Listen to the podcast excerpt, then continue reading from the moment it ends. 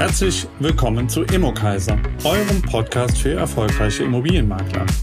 Mein Name ist Robert Kaiser und wir tauchen jetzt gemeinsam in die Welt des Immobilienmakelns ein. Mein Premierengast heute ist Dr. Guido Stracke. Guido ist der Architekt eines der erfolgreichsten Sparkassen-Immobilienmaklers Deutschlands. 25 Jahre lang hat Guido als Geschäftsführer die Geschicke der KSK Immobilien gelenkt. Das ist der Makler der Kreissparkasse Köln. In dieser Zeit hat Guido die KSK Immobilien von 2 Millionen Euro Umsatz zu seinem Start im Jahr 1997 auf 30 Millionen Euro Umsatz im Jahr 2021 geführt. Also eine bemerkenswerte Verfünfzehnfachung. Dabei war zu seinen Schulzeiten, als er zwischenzeitlich einen Ausflug auf die Hauptschule machte, nicht unbedingt mit dieser Erfolgsgeschichte zu rechnen.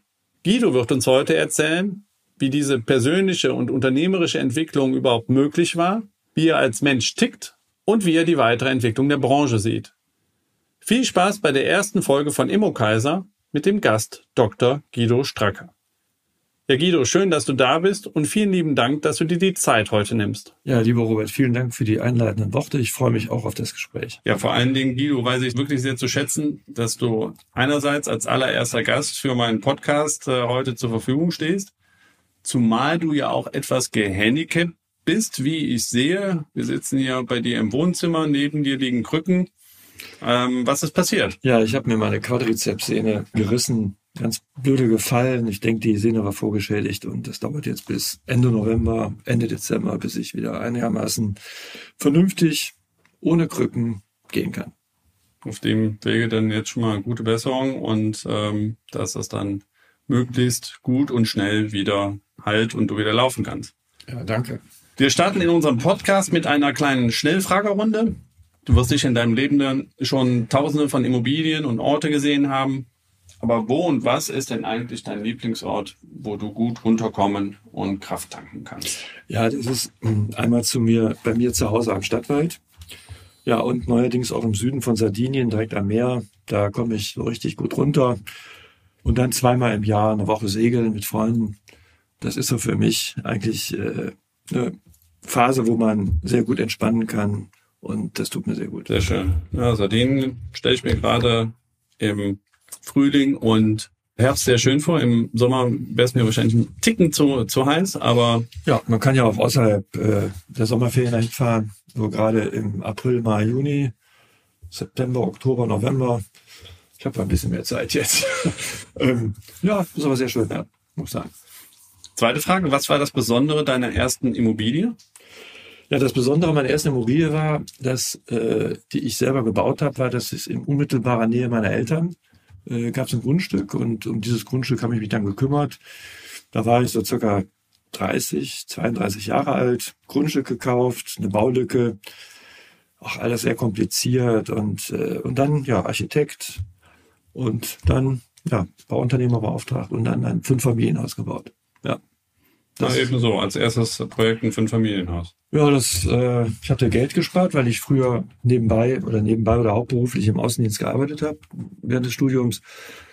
Und äh, ja, mir machte das einfach Spaß und ich wollte es einfach machen, weil mein Vater auch mit Immobilien zu tun hat oder hatte. Und äh, irgendwie war das so in den Genen. Und so habe ich das gemacht. Sehr viel Erfahrung gesammelt, bisschen schief gelaufen. Aber dadurch, dass ich eigentlich ganz gut vernetzt war, schon früher, habe ich es dann einigermaßen noch ganz gut hingekriegt. Ja, sehr gut. Konntest du und könntest du heute auch noch selbst auf einer Baustelle Hand anlegen? Und wenn ja, was? Äh, Zurzeit nicht. Das ist etwas schwierig. Müsste ich mit dem Aufzug hochfahren. Äh, also immer so, ich finde es sehr wichtig, wenn man Dinge auch mal selber tut, um einfach eine gewisse Nähe, äh, nicht nur drüber schweben auf Wolke 7 und das und das und das machen. Ähm, sagen wir, aufgrund meines Alters ist es einfach vielleicht nicht so ratsam, noch mit Hand anzulegen, aber im Endeffekt die höchste Befriedigung habe ich eigentlich darin, wenn man selber mit anpackt und nicht nur zuschaut. Also selber machen und nicht zuschauen, aber die Restriktion ist halt jetzt so ein bisschen, dass man ein bisschen gebrechlicher wird und da muss man halt ein bisschen vorsichtiger sein. Ja, ja nachvollziehbar. Kommen wir mal zu dir ähm, persönlich. Ähm, stell dich doch mal bitte äh, kurz selbst vor. Was sollten die Hörer über dich wissen? Ja, ich bin Kölner, lebe seit meiner Geburt in Köln, bin verheiratet, habe zwei Kinder, die aus dem Haus sind. Ähm, ja, mein, ich habe äh, eigentlich gar nicht so viele Hobbys. Mein, mein Herz schlägt für den FC Köln. Ja, mein Hobby ist auch so ein bisschen Strategie, Marketing und natürlich Immobilien. Mir macht es tierisch viel Spaß, mich mit Immobilien zu beschäftigen. Und äh, ja, das ist eigentlich so im Wesentlichen das, was ich gerne tue. Natürlich bin ich gerne mit Freunden zusammen, mit meiner Familie, aber so ein richtiges Hobby habe ich eigentlich nicht. Also Immobilien ist eine Berufung und kein Beruf. Für mich schon, ja. Ich habe zuletzt mit Achim Friedrich, äh, dem Geschäftsführer der S-Emo Münsterland Ost, telefoniert und der sagte zu mir, du Robert, der Guido, das ist echt eine Marke. Der tut jede Runde gut. Du, äh, es kommt gerade ein Lächeln auf deine Lippen. Kannst du unseren Hörern mal beschreiben, was er damit wohl meint? Was macht die Marke Guido Stracke aus und warum tust du jede Runde gut? Ja, ich würde das nicht Marke nennen, ich würde das einfach Eigenschaften meiner Persönlichkeit nennen. Mir macht es einfach total viel Spaß, ähm, Sachen zu organisieren, äh, neue Ideen anzupacken, äh, ein Netzwerk zu pflegen, neue Leute kennenzulernen mit innovativen Ideen. Und äh, dadurch kommen natürlich immer wieder gute Ideen zustande, die ich dann auch intern mit meinen damaligen Kollegen besprochen habe. Ein ganz großer, der mir da die Türen geöffnet hat, war früher Lars Grosenick, das ist leider verstorben. Der hat einfach durch Innovation, durch die Software, kam der an Unternehmen ran, die einfach innovativ waren. Ja, und so ist das Ganze also entstanden, dass man permanent rumguckt, wo kann man Geschäfte machen. Das ist so in einem drin, wie man einfach seine Firma weiterentwickeln kann, wie kann man sich selber weiterentwickeln und ja, und dadurch kommen natürlich dann auch manchmal sehr praktische Ideen und äh, die auch einer Firma gut tun zustande. Und die sind aber meistens dann auch bei uns in der Firma erprobt, weil wir eine gewisse Größenordnung hatten oder haben. Und äh, ja, das kann man vielleicht darunter zusammenfassen. Mhm. Ja, okay. Ja, spannend.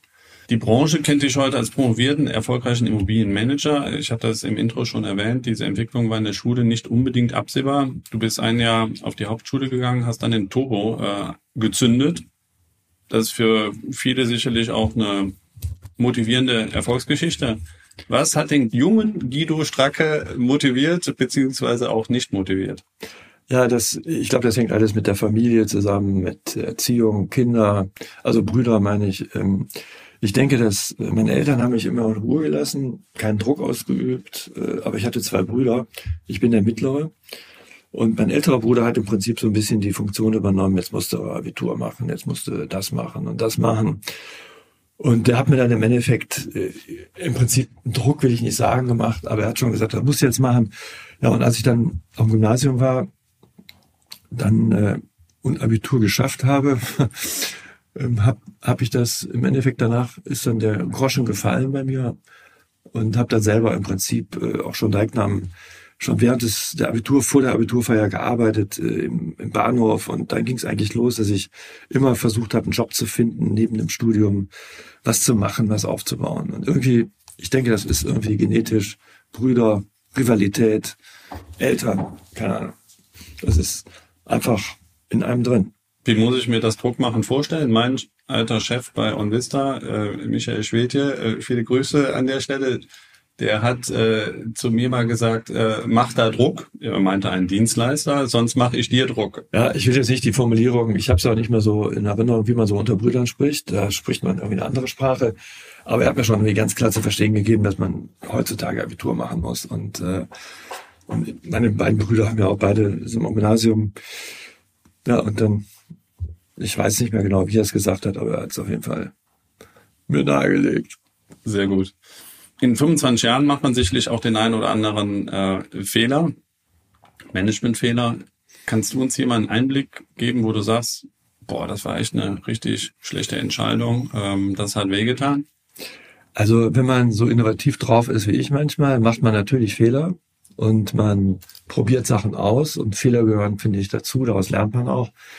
Aber so einer der größten Fehler, neben, dass man sich mal beim Personal vertut, war eigentlich während der Pandemie, wo ich äh, in Abstimmung mit dem Führungskreis die Vorauszahlung Prinzip äh, bei einigen Mitarbeitern richtig gekürzt habe und das kam nicht so gut an. Aus heutiger Sicht verstehe ich das auch. Man hätte da einfach warten sollen. Bisschen mehr Toleranz und einfach, das war ein Fehler. Ist auch korrigiert worden. Keiner hat dadurch einen Nachteil gehabt, aber das war so, an dem ich mich erinnere. Ja, aber Fehler werden immer gemacht und aus Fehlern lernt man. Und äh, aber das ist nachhaltig bei mir hängen geblieben. Und worauf bist du stolz? Also ich bin stolz darauf, dass äh, erstmal von der Priorität her, dass ich äh, nette Familie habe, dass ich mich persönlich sehr viel geschaffen habe. Ich bin natürlich auch stolz darauf, äh, so eine KSGI aufgebaut zu haben.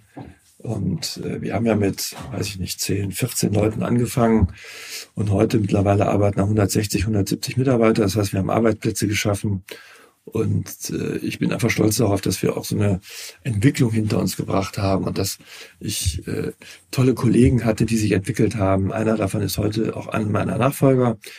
Und, Viele äh, Grüße an Marco Persicke ja. äh, an, an, der Stelle, ja, Geschäftsführer ja. der Kaska Immobilien GmbH seit 1. August. Und andere Kollegen sind Geschäftsführer in anderen GmbHs geworden. Und darauf bin ich stolz, dass wir sehr gute Leute hatten, die auch sehr eigenständig arbeiten konnten. Und äh, ja, das ist einfach aus meiner heutigen Sicht schon, die KSGI war schon und ist schon für mich wichtig gewesen. Ne? Ja. ja, dann sind wir eigentlich schon direkt beim nächsten Thema, nämlich deiner Aufbauleistung äh, bei der, bei der KSG Immobilien. Wie bist denn du da eigentlich hingekommen? Kannst du uns das nochmal erzählen? Ja, ich war immer aktiv und äh, ich war mal bei Roland Berger, dann bei Allianz und wollte in Köln bleiben. Und ich suchte einen Job in Köln und dann ähm, ja, war ich äh, bei der Sparkasse Köln-Bonn drei Jahre, habe da super verdient ähm, als Financial Planner und für ein Versicherungsgeschäft zuständig und wollte aber im Prinzip Geschäftsführer werden. Und dann habe ich einen Tipp gekriegt und habe den Vorstand angerufen. Und dann hat der Herr Kraft war das damals, ähm, das war ganz geheim, Sparkasse Köln-Bonn und Kreissparkasse. Und ähm, ja, und dann haben wir uns getroffen und dann hat das, glaube ich, ein Dreivierteljahr gedauert, bis die mich eingestellt haben, weil es gab mit Personalrat Dinge zu klären. Und ich war ja dann Geschäftsführer von zwei GmbHs und auch noch verantwortlich für äh, Mitarbeiter der Kreissparkasse. Da musste so eine besondere Urkunde ausgestellt werden. Nee, ich habe mir das im Prinzip meine ganzen Sachen selber akquiriert also selber in, in die KSK Immobilien reingepitcht, ja? Kann man so sagen, ja. Und wie groß war die KSK? Die? Ich meine, wir hatten zwei Millionen, also vier Millionen D-Mark, zwei Millionen Euro und 14 Leute, glaube ich. Und äh, ja, damit haben wir angefangen. Und wie groß ist sie heute? Ja, heute ist sie sehr viel größer, aber früher musste man so sagen, war die Immobilienfirma einer Sparkasse zumindest, äh, wenn man Mitarbeiter weiterentwickeln wollte, dann hat man sich gefragt, was kannst du? Ja, Immobilien kann ja jeder. Und äh, viele, diese, alle Immobilienkonten waren dann im Immobilienbereich. Und ähm, heute sind wir 170, glaube ich, 160 Leute, weil wir, glaube ich, gerade ein bisschen abbauen. Ja, 170, 160 Leute, schätze ich mal, ja. Und war das damals schon absehbar, dass das eine auf 25 Jahre lang angelegte Partnerschaft werden würde, KSK Immobilien und Guido Stracke? Ich glaube, wenn man so jung ist, ähm, dann denkt man, glaube ich, noch nicht daran, äh, dort mit 63 aufzuhören. Aber man ist vom Typ her, bin ich schon jemand, der eher eine langfristige Perspektive sucht, äh, weil für mich muss alles stimmen, auch das Umfeld, äh, auch der Heimatmarkt wie Köln und Umgebung. Und äh, ich habe Glück gehabt, einfach bei der Kreissparkasse Köln, die hat es einem auch sehr einfach gemacht. Im Prinzip, äh, ich hatte das Glück, im Wesentlichen sehr gute äh, Gesellschafter zu haben als Vorstände, die äh, richtig wach, die auch gut drauf sind, äh, auch richtige Führungskräfte waren. Und äh, dann war das ein ganz gutes Miteinander und man hat sich da gemeinsam entwickelt und so ist das einfach zustande gekommen. War es ja nicht normal gewesen, dass man 26 Jahre in der Position bei einem Unternehmen bleibt. Ich glaube, die Konkurrenz aus dem gleichen Ort hier in Köln hat in der Zwischenzeit, ich glaube, fünf, sechs, sieben Geschäftsführer gehabt. Ich weiß es nicht genau. Also Kontinuität ist aber auch mein Ding und äh, bin ja auch schon über 30 Jahre verheiratet. Und äh, ja, das kann man dazu sagen. Aber nichtsdestotrotz auch diese Entwicklung ähm, hin zu dieser Unternehmensgröße, wir haben eben über 30 Millionen Euro Umsatz, äh, 160, 170 Mitarbeiter gesprochen, Das entspricht ja auch ähm, jetzt relativ zur Bilanzsumme der, der Kreissparkasse Köln. Wenn man das auch mit anderen Maklern vergleicht, ist das ja schon außerordentlich erfolgreich in der Ausschöpfung, in Anführungszeichen, des äh, Marktpotenzials, was die Mutter mitbringt. Also da äh, war das einer der Erfolgsfaktoren, eben diese Schnittstelle auch zur, zur Kreissparkasse Köln. Äh, ich habe jetzt äh, Singular benutzt. Ich würde eigentlich, wahrscheinlich sind es sehr, sehr viele Schnittstellen, die da äh, geschaffen wurden, um eben auch das Marktpotenzial möglichst gut auszuschöpfen. Kannst du uns da mal mitnehmen? Was sind so ja. die Erfolgsgeheimnisse, ja. ähm, in Anführungszeichen? Ja ich will das jetzt nicht priorisieren, aber ein ganz wesentlicher Faktor ist natürlich, dass man in einem Marktumfeld wie eine Sparkasse oder Kreissparkasse Köln Immobilien vermitteln darf. Das ist ein, ein Riesenfund, weil die Bank hat oder die Sparkasse hat Kundenbeziehungen und es gilt dann, diese Kundenbeziehungen eigentlich umzuleiten auf Immobilien. Das ist ein Punkt. Das zweite ist, dass man gute Mitarbeiter bekommt, die auch wollen. Ja, dass man auch die Rahmenbedingungen schafft, dass diese Mitarbeiter, wenn sie Leistung bringen, dass sie auch gut Geld verdienen. Das war sehr wichtig. Ein dritter Punkt aus meiner Sicht ist wichtig, dass äh, durch die Unternehmensstruktur einer GmbH und dann, wenn man dann auch natürlich Leiter hat oder Geschäftsführer, die auch wollen und das auch können, natürlich ein, ein Riesenumfeld finden und einen super Nährboden, um aus einer kleinen Pflanze einen großen Strauß zu machen. Ja. Also das sind für mich so die wesentlichen Punkte, äh, die ich gerade genannt habe. Wichtig ist natürlich auch total wichtig, dass der Vorstand mitspielt, dass der nicht sagt, oh, Vorsicht, nicht so viel Geschäft und so. Das ist schon wichtig, aber wichtig ist, dass die Eigenmotivation da ist, dass man was will, dass man Ziele hat, dass man das einfach will. Ja, und die Mitarbeiter müssen auch so ticken. Hm. Und äh, der Rest kommt dann nicht von alleine, aber dann ergibt sich viel daraus. Ja. Und solche Leute haben wir immer versucht zu bekommen und einzustellen und haben auch viele davon eingestellt. Also es ist keine Einzelleistung, sondern eine Teamleistung. Mhm. Wir beide haben uns kennengelernt vor Jahren, ähm, als es um Digitalisierungsthemen bei der äh, KSK Immobilien äh, ging da war natürlich auch ähm, dein, dein Ausscheiden aus der Firma ähm, sicherlich schon absehbar. Nichtsdestotrotz hast du da nochmal den Turbo gezündet, wo vielleicht der ein oder andere auch gesagt hätte, mh, hm, Digitalisierung, das überlasse ich vielleicht meinen Nachfolgern.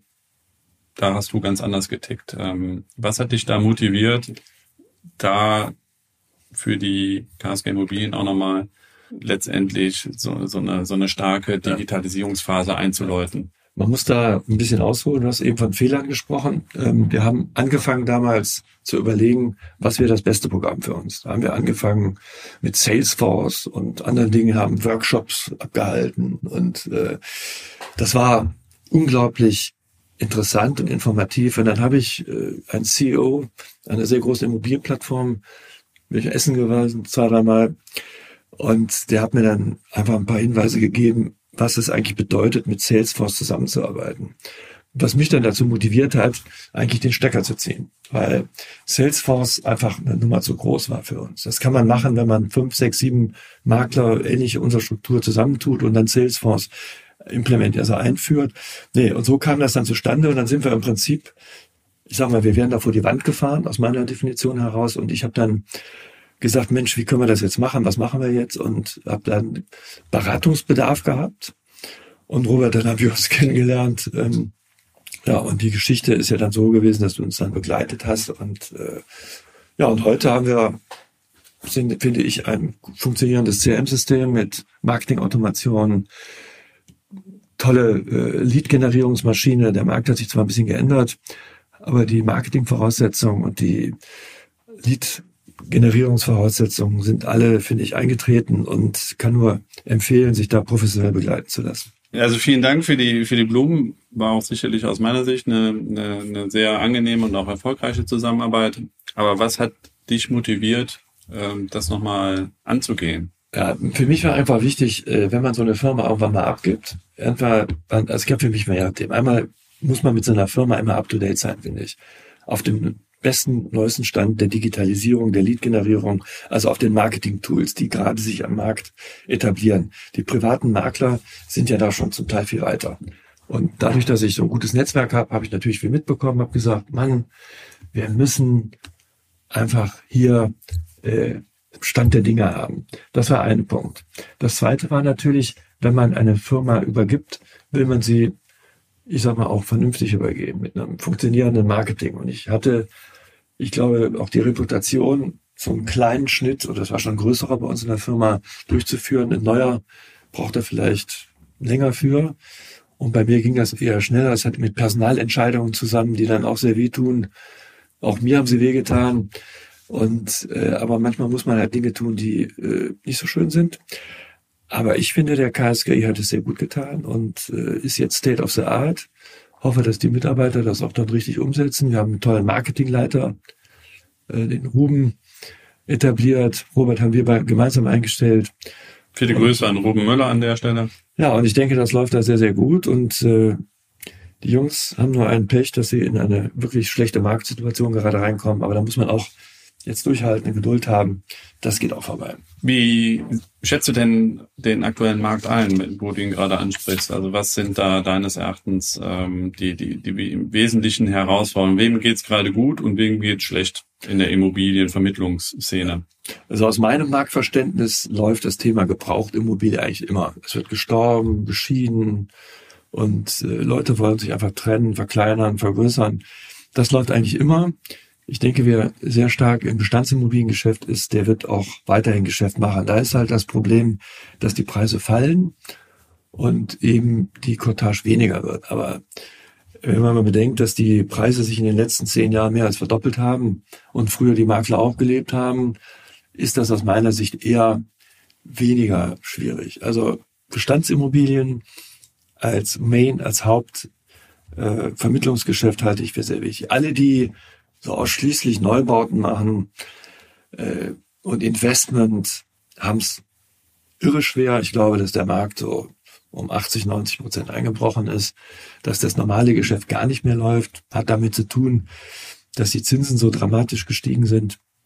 Und äh, ich denke, dass auch einige Bauträger gerade finanzielle Probleme haben und einfach zu teuer eingekauft, können die Preise nicht umsetzen. Das ist natürlich im Bestandsbereich viel einfacher, wenn Sie vor 30, 40 Jahren ein Haus gebaut haben, kennen Sie die Preise gar nicht mehr. Objekte sind schuldenfrei, die Preiselastizität ist viel höher. Deswegen sehe ich da Bestand kein Problem. Neubau, Gewerbeinvestment ist schon schwierig, weil Investoren jetzt andere Ansprüche haben an Renditen und äh, über den Leverage-Effekt den hinzukriegen, das heißt, dass die Objektrendite höher ist als der Zins, das ist ja dann nur mit niedrigen Multiplikatoren möglich. Also stehen wir gerade vor einer Welle, die ist ja schon im Gange einer Preisreduzierung im Investmentbereich. Und das Schwierige ist einfach, die Verkäufer davon zu überzeugen, eben die alten Preise sind AD und du musst dich hier mal an neue Preise gewinnen. Und das ist aus meiner Sicht eine irre schwierige Aufgabe. Mhm. Aber es gibt aber auch Chancen. Man kann das Vermietungsgeschäft, das boomt ja gerade ohne Ende anpacken. Ich bin auch von dem Thema Ausverwaltung überzeugt. Es macht halt sehr viel Arbeit und ist sehr undankbar. Aber an der Quelle saß der Spross. Und wenn man erfährt, wann eine Immobilie verkauft wird, äh, äh wie der Eigentümer tickt, ob eine Sache zu vermieten ist, alle diese Dinge sind halt sehr wichtig, wenn man eben expandieren will, Marktanteile über einen gewissen Punkt hinaus erobern will, dann sollte man diese Dinge tun. Wenn man zufrieden sein und sagt, oh, ich, ich arbeite meine Tipps ab, muss man das natürlich nicht machen. Aber so wie ich getickt war oder ticke, wollten wir immer mehr machen. Und es hat auch den Vorteil, wenn man verschiedene Quellen von Tipps hat, ist wie so eine Asset Allocation. Ja? Das heißt, ich habe Tipps der Sparkasse, ich habe Tipps, die ich kaufe und ich habe Tipps, die ich selber produziere, bin ich unabhängiger. Das heißt, ich kann einfach besser unternehmerisch arbeiten. Aber das ist meine persönliche Meinung und muss jeder selber wissen. Und das war wahrscheinlich auch für dich die Motivation, ähm, auf Digitalisierung, auch im Marketingbereich äh, zu setzen, ähm, Leads auch am Markt zu akquirieren, Absolut. um die Abhängigkeit äh, der Leadzuführung von der Konzernmutter zu reduzieren, ja. um da auch letztendlich so sowas wie ein äh, Portfolio an Leadquellen aufzubauen. Und wenn eine Leadquelle mal schwächelt, hast du halt äh, Leadquelle zwei, drei, vier. Genau, also mein als Geschäftsführer, so habe ich mich immer verstanden, ähm, etwas weiter weg von der Sparkasse, hat immer gesagt, Mensch, wenn die Sparkasse mal entscheidet, kein Immobiliengeschäft mehr zu machen, Wie geht's uns dann? Und äh, ich glaube, das wird nicht vorkommen, aber was ja nie. Oder die verkaufen das, glaube ich auch nicht. Aber für mich war immer wichtig, bereit aufgestellt zu sein. Das heißt, wenn das eine ausfällt, kann ich mit dem anderen weiterarbeiten. Das war auch eine Motivation, um einfach auf breiteren Füßen zu stehen und nicht so abhängig zu sein von der Sparkasse, die, ich sag mal, das Immobiliengeschäft schon forciert, aber die im Wesentlichen haben die aber ihre Baufi, also ihre Baufinanzierung im Vordergrund. Es sind vielleicht auch höhere Margen drin, ja, aber äh, und der Makler passt nicht so ganz immer ins Bankenimage. Und das war halt meine Motivation, breiter aufgestellt zu sein und dann auch den Mitarbeitern eine breitere Basis der Lead-Generierung zu geben. Ja. Also, ja, das war so. Ja, vor allen Dingen, wenn man auch auf die Entwicklung jetzt bei den Zweigstellen schaut, die ja äh, jetzt auch nicht ganz unwesentlich sind äh, für eine, für eine Lead-Zuführung. Also wenn das Netz der Zweigstellen mehr und mehr ausgedünnt wird, ist es ja auch wichtiger, ähm, digital ähm, vertreten zu sein in, in, in den Regionen. Absolut, genau, das war auch eine Befürchtung so ein bisschen. Meine es werden ja keine Stellen abgebaut, sondern es werden Stellen konzentriert. Ja, das heißt in, in, in so Hauptpunktstellen und äh, sicher, das war natürlich auch, haben wir gedacht, wenn immer mehr Geschäftsstellen andere Aufgaben bekommen oder zugemacht werden, wer bringt dann noch die Leads? Ähm, aber es ist ja auch eine Frage der Vertriebssteuerung einer Sparkasse, einer Bank. Aber die haben das immer sehr gut hingekriegt und äh, aber meine Befürchtung war immer, auf breiten Beinen zu stehen und dann, wenn eins ausfällt, dann, dass man dann auf das andere zurückgreifen kann. Ja, absolut. Digitalisierung ist in diesem Jahr jetzt auch nochmal ähm, massiv forciert worden durch die KI-Welle, die ChatGPT losgetreten hat. Und wenn man auf das Immobiliengeschäft schaut, ähm, es ist ja schon im großen Umfang standardisierbar. Wie siehst du da äh, die Position des Immobilienmaklers? Wird der zu, zukünftig durch äh, künstliche Intelligenz äh, weitgehend ersetzt werden? Oder ist das, ist die Immobilie aus deiner Sicht ein so emotionales Produkt, wo du halt ähm, bei vielen Geschäftsvorfällen immer den Makler brauchen wirst, der das persönliche Geschäft eben dann auch über die Ziellinie trägt? Ja, ich meine, es gibt ja viele Direktvertriebe im Versicherungsbereich. Das sind aber einfache Produkte und ich glaube einfach, dass das Immobiliengeschäft ein persönliches Geschäft ist, äh, wo man, ich sag mal, einen Berater, einen Makler braucht, der diesen ganzen Prozess für den Verkäufer und Käufer abarbeitet. So.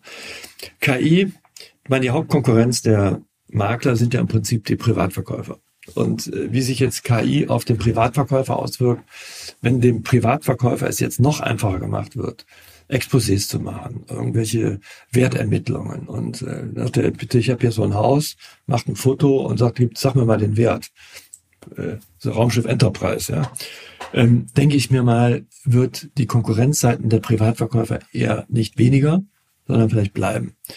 Das glaube ich schon. Und es werden Start-up-Unternehmen geben, die sich mit dem Thema beschäftigen, das ohne Makler zu machen, weil einfach die Start-ups so viele Möglichkeiten bieten, demnächst sehr viel zu digitalisieren, automatisieren.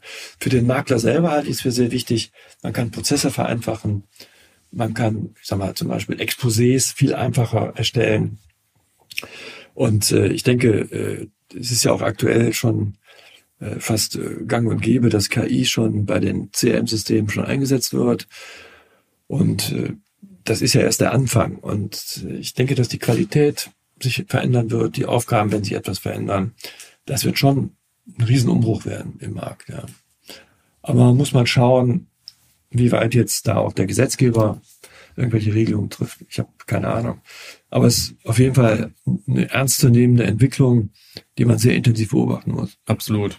Und da stehen wir ja auch tatsächlich äh, gerade erst auch am Anfang mit Blick auf das Immobiliengeschäft und die ganzen Veränderungen, die wir jetzt besprochen haben, den unsicheren Markt, ähm, würdest du nichtsdestotrotz Sparkassen, die heute vielleicht noch nicht ein so stark ausgebautes Immobiliengeschäft haben, wie ihr das hier bei der KSK Immobilien habt, würdest du denen raten, agiert antizyklisch und fangt das an jetzt aufzubauen? Oder sagst du lieber Füße stillhalten, ähm, den, den Sturm abwarten und wenn der vorbei ist, Tür öffnen und dann aufbauen. Wie ist da deine Sicht der Dinge? Ja. Also die ist ja sehr simpel. Ähm, antizyklisch heißt für mich äh, jetzt, ich würde es auf jeden Fall machen, weil ich habe ja eben gesagt, dass das Bestandsimmobiliengeschäft eigentlich ein Dauerbrenner ist. Das heißt, das läuft eigentlich immer. Und ich würde heute damit anfangen, im Bestandsimmobiliengeschäft meine Strukturen aufzubauen. Ähm, antizyklisch heißt ja, dass äh, wenn manche Makler es nicht gut geht, da werden Leute freigesetzt. Man hat die Möglichkeit, so wie ich es wahrnehme, auch an gute Leute ranzukommen. Und es, ich finde, es gibt gar keine bessere Zeit, als jetzt damit anzufangen. Man muss ja jetzt nicht groß in den Investmentmarkt einsteigen und äh, Neubaugeschäfte vermitteln. Das halte ich für ein bisschen schwierig zurzeit.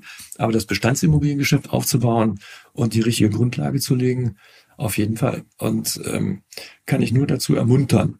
Und das ist auch kostendeckend und man kann dort auch sehr viel Geld mit verdienen. Man muss ja nicht große Strukturen aufbauen, wie wir sie jetzt haben, die, ich denke, darunter sehr leiden zurzeit. Viel Fixkosten. Aber wenn man klein anfängt und dann sich der Konjunktur so ein bisschen anpasst und dann sukzessive äh, Bereiche dazu nimmt. Also ich kann nur empfehlen, das anzupacken. Es hat auch noch andere Gründe. Der Immobilienmarkt ist einer der größten Anlegermärkte für Privatleute. Und das Wissen über den Markt zu haben, ist einfach auch schon ein Riesenvorteil.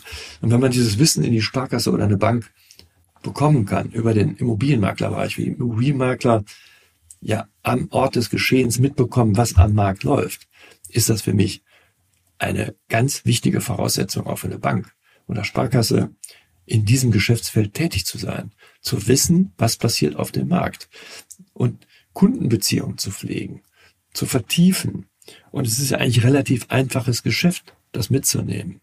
Und äh, weil eine Sparkasse ja vom Image her einer der Top-Marken in Deutschland ist. Seriosität. Und wenn was schief läuft, man weiß, wo man sich beschweren kann. Ja, also ich würde meine Immobilie auch nur über einen Sparkassenmakler vermitteln. Äh, vermitteln ja, aber ich würde es machen, auf jeden Fall. Ja, vielen Dank für deine Einschätzung. Lass uns noch einen Moment über deine Zukunft sprechen. Du bist im Moment nicht äh, funktionslos, sondern hast im Prinzip einen nahtlosen Übergang in die Geschäftsführung des Dave Immobilienverbundes geschafft oder gemacht. Und was ist diese Funktion? Und kannst du uns ein bisschen mehr über Dave sagen? Und dann daran anschließend die Frage, wirst du der Immobilienbranche erhalten bleiben? Ja, ich habe ja mit 63 aufgehört und das hatte ich ja vor sechs, sieben Jahren im Vorstand so entschieden, dass ich da aus dem Job austrete. Äh, mir macht das aber so viel Spaß und da hat mich Dave gefragt, äh, ob ich nicht nebenberuflich äh, diesen Job machen würde. Und da meine Intention auch immer war, in dem Bereich so meine Finger drin zu halten und Fühler und das Marktgeschehen mitzubekommen, ähm, habe ich das äh, gerne angenommen. Und ich habe auch eine Assistentin, die mich da unterstützt. Es ist jetzt kein Fullzeitjob, sondern äh, das kann man schon nebenbei machen. Ja, warum habe ich das gemacht? Ich hatte auch vor, so ein bisschen Beratungstätigkeiten zu machen als Freelancer. Um, wenn man sowas machen will, muss man ja im Markt drin sein. Man muss den Markt verstehen und man muss ticken, man muss einfach drin bleiben. Ja, und das ist meine Motivation gewesen, das so zu machen. Ja, und äh, Dave macht einem, mir deshalb so viel Spaß, weil dort äh, private Makler sind, also mittelständische Makler. Das ist so wie eine so ein Freundschafts-, Freundes, Freundschaftskreis will ich nicht sagen, aber die verstehen sich, also wir verstehen uns alle sehr gut, vertrauen uns äh, sehr, äh, sind eine unwahrscheinlich hohe Kompetenz in den Bereichen Bremen, München, Berlin und, und Karlsruhe, überall in Stuttgart, überall da, wo äh, die Partner tätig sind. Ähm, das sind so zwölf Partner, schon größere Unternehmen. Ich glaube, wir haben insgesamt 600 Leute. Ähm, und das macht schon sehr viel Spaß, wenn man sieht, auch wie vertrauensvoll man zusammenarbeitet. Kein großes Stechen untereinander, Neid. Und äh, mir macht es einfach Spaß, von der Kompetenz da auch äh, mit was mitzubekommen, in dem permanenten Austausch zu sein. Und meine Aufgabe ist es halt, das Ganze so ein bisschen zu organisieren.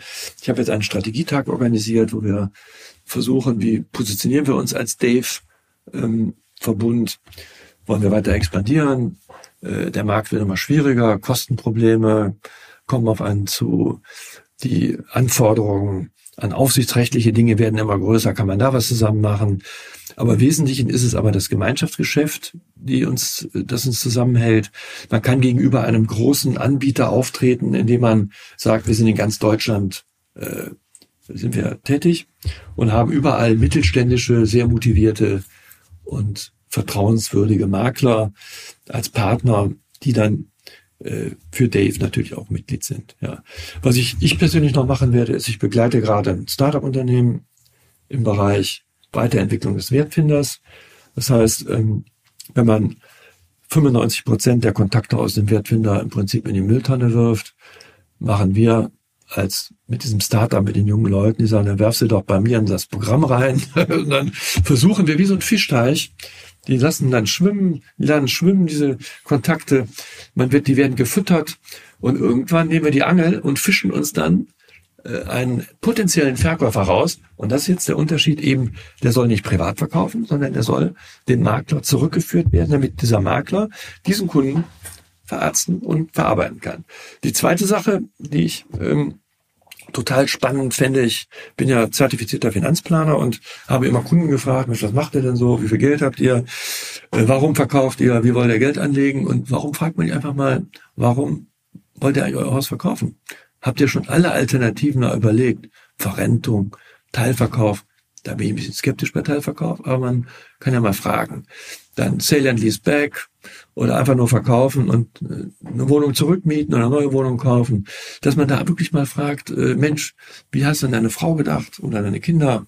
Und dass man so einen Bereich mal softwaremäßig mal analysiert und dann diese Leads einfach zu bearbeiten, aber auch mehr Aufklärung dem Verkäufer gegenüber mal bringt und sagt, Mensch, das sind die Vorteile, die Nachteile und äh, äh, das wäre für dich der beste Weg. Das würde mir noch Spaß machen und natürlich äh, schön Urlaub und andere Dinge, die einfach so Spaß machen. Weil erstmal will ich wieder richtig gehen lernen, ohne Krücken. Das ist schon blöd, äh, wenn man so abhängig ist und den Fuß nur gestrickt halten kann. Aber das sind so Dinge, die habe ich noch im Kopf und ähm, ja, da freue ich mich ja drauf, dass ich da auch bei Dave weitermachen darf und äh, mal gespannt, wie es so weitergeht. Ja, das hört sich auf jeden Fall nach, nach vielen Plänen an. Auch hier merke ich wieder so eine Art Portfoliostruktur, ja. Also Dave, Freelancer als, als Berater, Startup, äh, Investments, Urlaub, äh, gehen lernen. Also von daher ähm, ist hört sich so an, als würde es dir nicht langweilig werden und als wäre mit dir in der Branche auf jeden Fall noch zu rechnen. Ja, ein schmerzverzerrtes Gesicht. Ja, ist, wenn man das Bein so die ganze Zeit so gestreckt hält, ist das sehr angenehm. Dann wird es dir doch sicherlich gut in den Kram passen, dass wir jetzt eigentlich auch mit unserem Podcast am Ende sind. Äh, Guido, ähm, es hat äh, mir super viel Spaß gemacht. Ich könnte mit dir noch stundenlang mhm. weiter quatschen über die Maklerbranche, Vielen lieben Dank an dich, dass du A, der erste Gast warst, dass du B, trotz dieser äh, Schmerzen ähm, hier lange mit mir durchgehalten hast und den Podcast zu Ende geführt hast. Und ja, ich würde das nach Möglichkeit auch gerne mit dir fortsetzen in der Zukunft. Jetzt sollen aber natürlich auch mal andere Gäste äh, zu Wort kommen. Was könntest du dir denn vorstellen? Wen würdest du als Hörer unseres Podcastes ähm, auch gerne mal hören. Also was mir immer Spaß gemacht hat, ist, äh, wie ticken eigentlich Leute, die erfolgreich im Immobilienbereich Firmen aufgebaut haben. Ja? Also wie so eine Geschichte von ImmoScout oder äh, von, von großen, von großen Maklern, die, die es geschafft haben, von null auf, was weiß ich, 50, 80 Leute. Äh, was sind das für Typen? Was haben die für Stellschrauben benutzt? Und äh, das nicht nur vielleicht im Maklerbereich, sondern auch im, im, Wertermittlungsbereich oder überhaupt Start-up-Unternehmen ähm, einfach mal fragen, Mensch, oder eine große Hausverwaltung, wie tickt der? Was sind die Stellschrauben? Um einfach mal diese Persönlichkeiten äh, kennenzulernen und deren Philosophie. Das würde mich äh, interessieren und, äh, und das glaube ich, würden auch viele andere noch interessieren. Ja, das könnte ich mir auch vorstellen. Deswegen gibt's ja diesen Podcast. Vielen Dank, Guido, ähm, und vor allen Dingen gute Besserung. Äh, macht's gut, liebe Hörer. Bis zum nächsten Mal. Ja, vielen Dank, Robert, für das Gespräch. Ne? Ciao, Guido. Danke. Tschüss. Neue Folgen von Immokaiser, dem Podcast für erfolgreiche Immobilienmakler, hört ihr immer alle zwei Wochen dienstags. Um keine Folge zu verpassen, folgt dem Podcast und aktiviert die Glocke.